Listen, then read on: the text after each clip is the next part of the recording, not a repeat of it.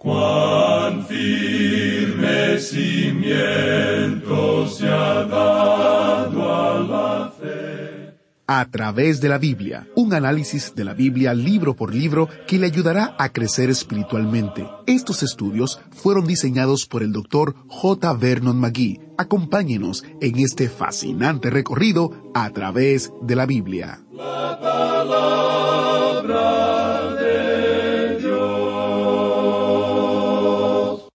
Hoy continuamos nuestro recorrido a través de el libro de Isaías. Iniciamos nuestro tiempo en oración. Padre Celestial, gracias por el gozo de la transformación que viene a través de el estudio de tu palabra. Ayúdanos a aplicar tu verdad a nuestras vidas. Te lo pedimos en el nombre de Jesús. Amén. En esta sección que nos toca estudiar, amigo oyente, en este libro de Isaías, encontramos un cambio muy notable en su mensaje. Esta es la segunda gran división de Isaías, y esta sección es muy diferente a la anterior, y también se diferencia mucho de la siguiente. Esta sección nos llevará a un alto nivel en cuanto a la profecía, y luego baja hacia el informe de la historia. Aún el tipo de lenguaje que se usa es diferente. Hasta el capítulo 35 nos encontrábamos con un lenguaje poético.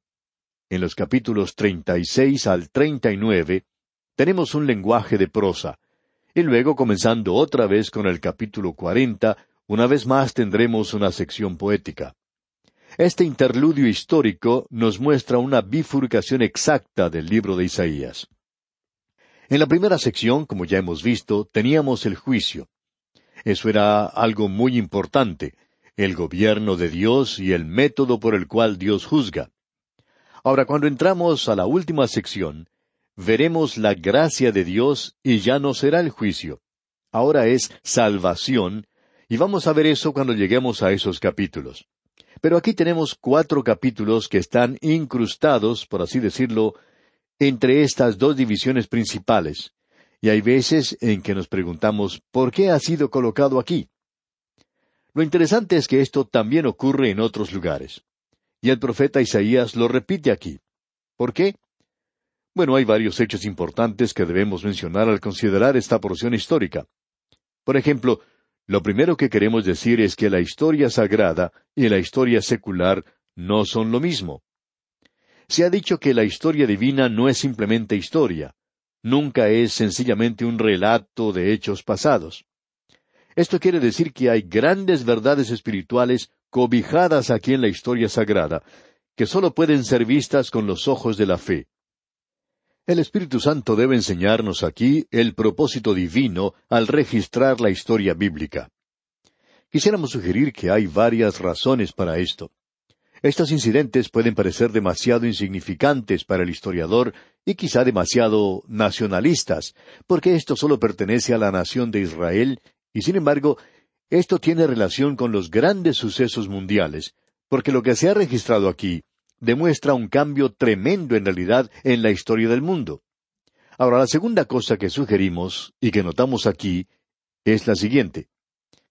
Vemos en esta sección la transferencia de poder mundial de la nación de Asiria a Babilonia, y Babilonia fue el primer gran imperio mundial, y señala el comienzo de los tiempos de los gentiles. Fue en realidad una verdadera amenaza para el pueblo de Dios.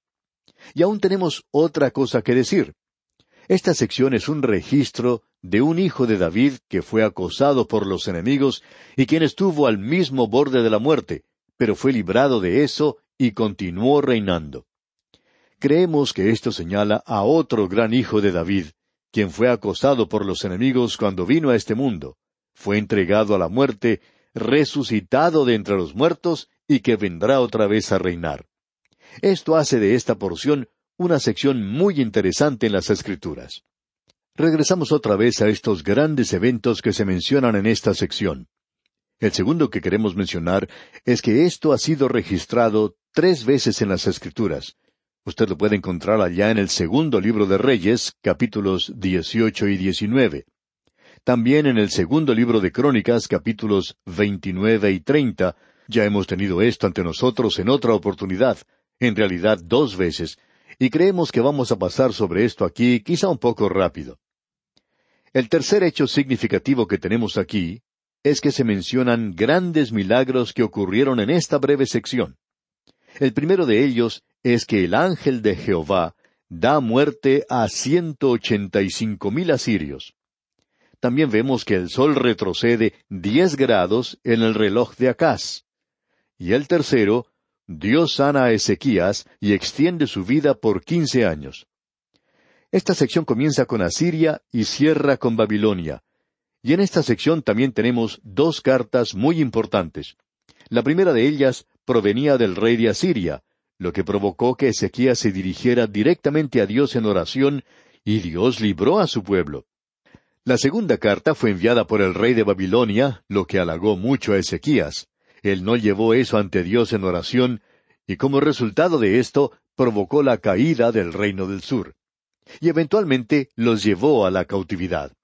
Pero aquí estamos tratando ahora con el gran rey Ezequías. Y en esta sección, en el capítulo 36, vemos al rey Ezequías y la invasión de Sennacherib, el rey de Asiria. Luego, en el capítulo 37, tenemos la oración de Ezequías y la destrucción del ejército asirio. El capítulo 38 nos habla del rey Ezequías enfermo y su oración a Dios y su curación. En el capítulo treinta y nueve tenemos la insensatez del rey Ezequías. Volvamos ahora al capítulo treinta y seis de Isaías, donde vemos al rey Ezequías y la invasión de Sennacherib, rey de Asiria. En esta segunda división encontramos tres grandes secciones. Tenemos a Ezequías y Asiria en los capítulos treinta y seis y treinta y siete. Luego tenemos a Ezequías y su enfermedad en el capítulo treinta y ocho. Y en el capítulo treinta y nueve tenemos a Ezequías y Babilonia. En el primer versículo del capítulo treinta y seis leemos Aconteció en el año catorce del rey Ezequías, que Sennacherib, rey de Asiria, subió contra todas las ciudades fortificadas de Judá y las tomó. Ya hemos pasado en otra oportunidad por esta misma sección o época del reino de este hombre, comenzando con Jotán, y luego tuvimos a Acaz, y ahora Ezequías, y todo comenzó con la muerte de Usías. Así es que ahora hemos llegado al rey Ezequías, quien probablemente fue uno de los grandes cinco reyes de Judá. Durante su reino tuvo lugar un avivamiento. Acaz, Josafat, Joás, Ezequías y Josías. Ya hemos visto esto allá en el libro de Crónicas en especial, y allí vimos que Ezequías fue en realidad un gran rey comenzó a reinar Ezequías siendo de veinticinco años. Leemos allá en el segundo libro de Crónicas, capítulo veintinueve, los primeros dos versículos. Y dice, comenzó a reinar Ezequías siendo de veinticinco años, y reinó veintinueve años en Jerusalén. El nombre de su madre fue Abías, hija de Zacarías. E hizo lo recto ante los ojos de Jehová, conforme a todas las cosas que había hecho David su padre. Aquí tenemos un cuadro también del rey de Asiria, Sennacherib, quien cayó como una inundación del norte. Él se había apoderado de cada nación que encontraba en el camino, y ensoberbecido por las victorias, llega a Jerusalén. Y por supuesto que él esperaba que ésta cayera como habían caído las otras naciones. Naturalmente el rey Ezequías estaba atemorizado, y aun cuando un avivamiento tuvo lugar durante su reino, él era, según opinamos nosotros, un rey débil, porque él intentó evitar la invasión de Jerusalén sobornando al rey Sennacherib. Eso se nos dice allá en el capítulo dieciocho del segundo libro de Reyes, en el versículo dieciséis, donde leemos Entonces Ezequías quitó el oro de las puertas del templo de Jehová y de los quiciales que el mismo rey Ezequías había cubierto de oro, y lo dio al rey de Asiria. Con eso él pagaba lo que el rey Sennacherib estaba demandando. Eso no servía de nada porque el ejército de Asiria estaba a las puertas de Jerusalén ahora y ese pago no ayudaba para nada. Y eso no es algo nuevo, ¿verdad, amigo oyente? Hay otras naciones que han seguido una política débil de la misma manera. Han utilizado el dinero para comprar amigos a través del mundo. Y sin embargo, después de un lapso de tiempo, ya no tienen amigos. Uno no los puede comprar de esa manera, amigo oyente. El problema es que el verdadero amigo a quien Ezequías finalmente tuvo que acudir, tuvo que volverse, nosotros no hemos aprendido a confiar todavía y por supuesto nos referimos al Señor. Ahora, en el versículo dos de este capítulo treinta y seis de Isaías leemos Y el rey de Asiria envió a Rapsaces con un gran ejército desde Laquis a Jerusalén contra el rey Ezequías, y acampó junto al acueducto del estanque de arriba, en el camino de la heredad del lavador. El gran general Rapsaces se acerca a la ciudad y acampa fuera de la puerta de Jerusalén. Él está tratando de atemorizar al rey Ezequías y al pueblo de Jerusalén para que éstos se rindieran. Ezequías entonces envía una delegación para que converse con el general. Y dice en los versículos tres y cuatro, Y salió a él Eliakim, hijo de Hilcías, mayordomo, y Sebna, escriba, y Joa, hijo de Asaph, canciller, a los cuales dijo el Rapsaces, Decid ahora Ezequías, el gran rey, el rey de Asiria, dice así, ¿Qué confianza es esta en que te apoyas? Este hombre Rapsaces, en una forma muy arrogante, expresa su sorpresa de que el rey Ezequías tenga la intención o la osadía de resistirse, y quiere conocer el arma secreta que posee y sugiere, en primer lugar, que puede ser Egipto, y él trata con todas estas posibilidades. Y luego las deja de lado como inservibles. En primer lugar, él pregunta, ¿están confiando en Egipto? Él dice, He aquí que confías en este báculo de caña frágil en Egipto, en el cual si alguien se apoya, se le entrará por la mano y la atravesará. Y en realidad Ezequías estaba confiando en Egipto, pero él no iba a recibir ninguna ayuda de esa parte. En ese sentido, este hombre Rapsaces tenía razón. Y luego él sugiere otra cosa. ¿Es cierto que estás confiando en tu Dios? Y él dice, ¿no sabías Ezequías que todos los lugares altos han sido destruidos ya? Amigo oyente, usted se da cuenta que Rapsaces no tenía un discernimiento espiritual. Él no sabía distinguir las cosas. Él pensaba que era lo mismo adorar allá en esos lugares, en las colinas, donde los paganos habían levantado altares, y él opinaba que eso era lo mismo que adorar al Dios viviente en Jerusalén. Él pensaba que este hombre estaba destruyendo la adoración de la gente y por tanto ellos ya no tenían ningún Dios en quien confiar. Amigo oyente, Hoy hay muchas personas que no tienen discernimiento. De vez en cuando alguna persona dice o recibimos una carta en la cual nos dice, bueno, después de todo, todas las iglesias son lo mismo, todas están dirigiéndose en la misma dirección. Esta gente es igual que ese hombre Rapsaces de quien estamos hablando aquí. No parece saber que existe alguna diferencia. Pues bien, él cometió una equivocación aquí. Y la tercera posibilidad sugerida por Rapsaces nos revela la actitud arrogante de los asirios. Podría existir la débil posibilidad de que Ezequías estaba confiando en sus propias fuerzas e imperio para defender a la ciudad, y esto es lo que dice aquí en el versículo ocho de este capítulo treinta y seis de Isaías. Ahora pues, yo te ruego que des rehenes al rey de Asiria, mi señor, y yo te daré dos mil caballos, si tú puedes dar jinetes que cabalguen sobre ellos. Él está diciendo, Bien, para hacer las cosas más fáciles, nosotros les vamos a dar a ustedes dos mil caballos, y esto nivelará un poco las cosas. Pero aún así, ustedes no van a poder ganar. Y luego sugiere una cuarta posibilidad. Él sugiere que Jehová de Israel ha enviado a los asirios contra Jerusalén, y por tanto Jehová está del lado de los asirios. Y de vez en cuando ocurre lo mismo en nuestra era. En la Primera Guerra Mundial los alemanes pensaban que Dios estaba con ellos, de su lado, mientras que sus enemigos pensaban que estaba del lado de ellos. Y lo interesante de todo esto es que dudamos seriamente de que Él estuviera del lado de cualquiera de estas partes. En este caso en particular, el Dios verdadero estaba usando a Asiria para destruir a su pueblo, pero Él no va a permitir que ellos se apoderen de Jerusalén. Y leemos aquí en el versículo once de este capítulo treinta y seis de Isaías, entonces dijeron Eliakim, Semna y Joa al Rapsaces, Te rogamos que hables a tus siervos en arameo, porque nosotros lo entendemos, y no hables con nosotros en lengua de Judá, porque lo oye el pueblo que está sobre el muro. Rapsaces, en su disertación, estaba utilizando mucha propaganda. Los enemigos siempre hacen eso. Y él está gritando a más no poder para que todos le puedan escuchar cuando él está dando estas diferentes razones. ¿Por qué? Porque los muros estaban llenos de soldados y él quiere que todo esto llegue a Jerusalén y que pase de estos emisarios que le habían salido al encuentro. Esto es lo que provoca que este hombre Rapsaces hable un poco más fuerte. Y luego estos emisarios regresan y hablan con el rey Ezequías y le cuentan lo que estaba ocurriendo. Era una situación bastante triste en realidad. ¿Qué va a ocurrir ahora?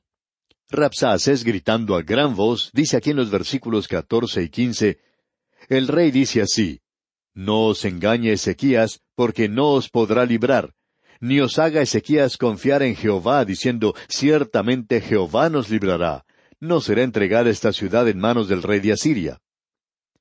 Bien, ¿qué fue lo que sucedió entonces? Pasemos al versículo veintidós. Entonces Eliakim, hijo de Hilcías, mayordomo, y Sebna escriba, y Joa, hijo de Asaph, canciller, vinieron a Ezequías, rasgados sus vestidos, y le contaron las palabras del Rapsaces. Los vestidos rasgados nos hablan de humillación y vergüenza. Después de todo, el Señor Jesús dijo que Salomón, con toda su gloria, no había sido vestido como las flores. Pero las ropas, usted sabe, como dicen hoy, hacen al hombre.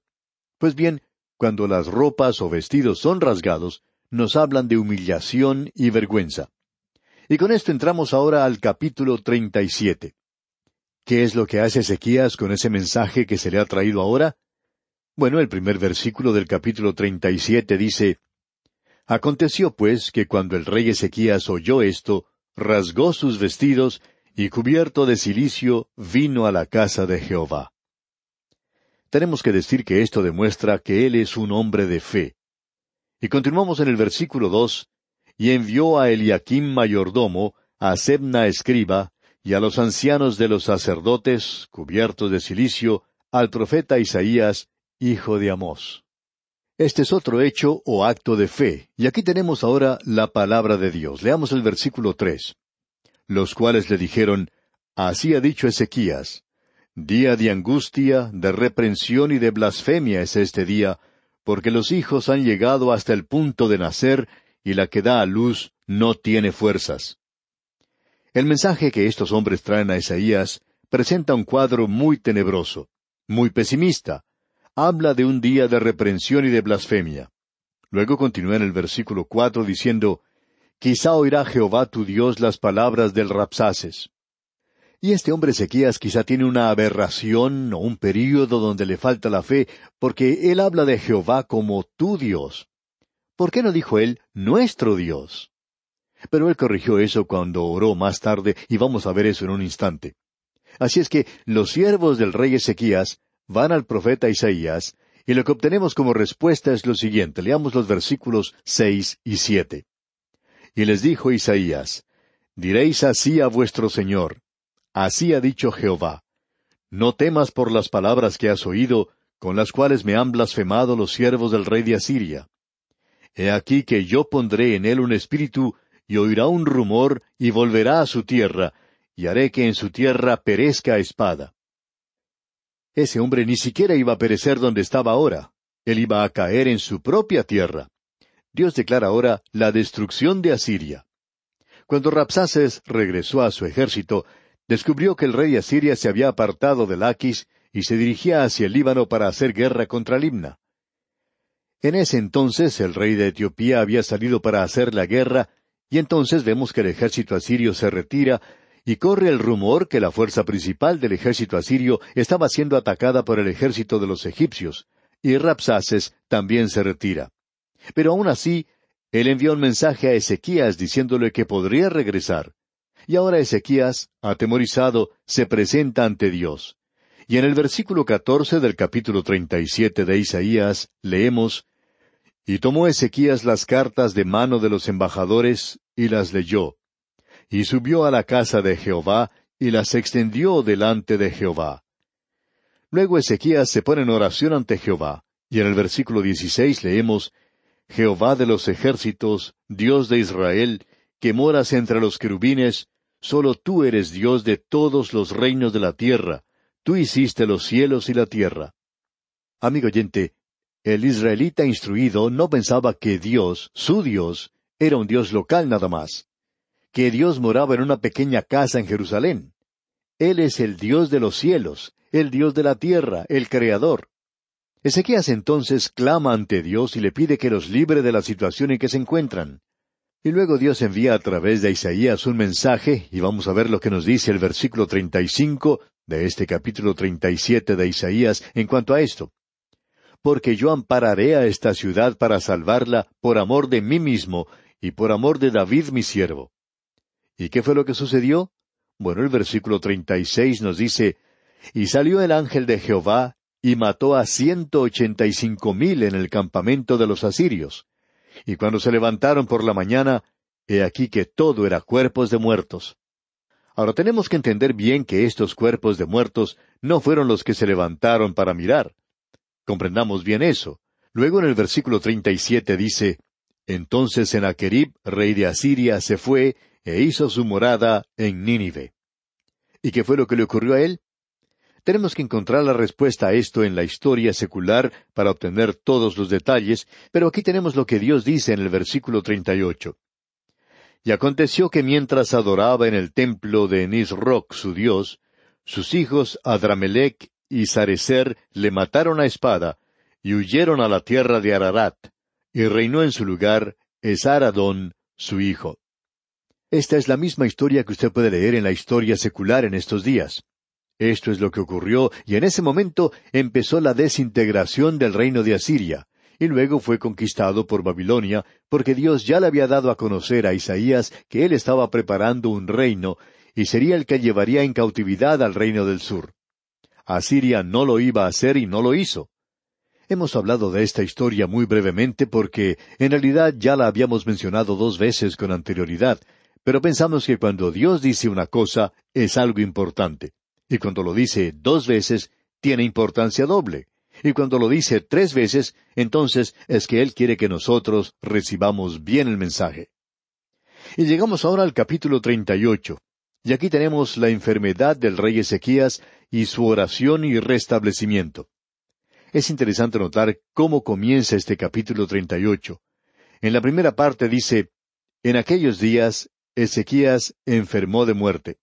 No dice en aquel día. Ya hemos visto que en aquel día, esa expresión, es una expresión técnica que comienza con el período de la gran tribulación, continuando a través del reino milenario.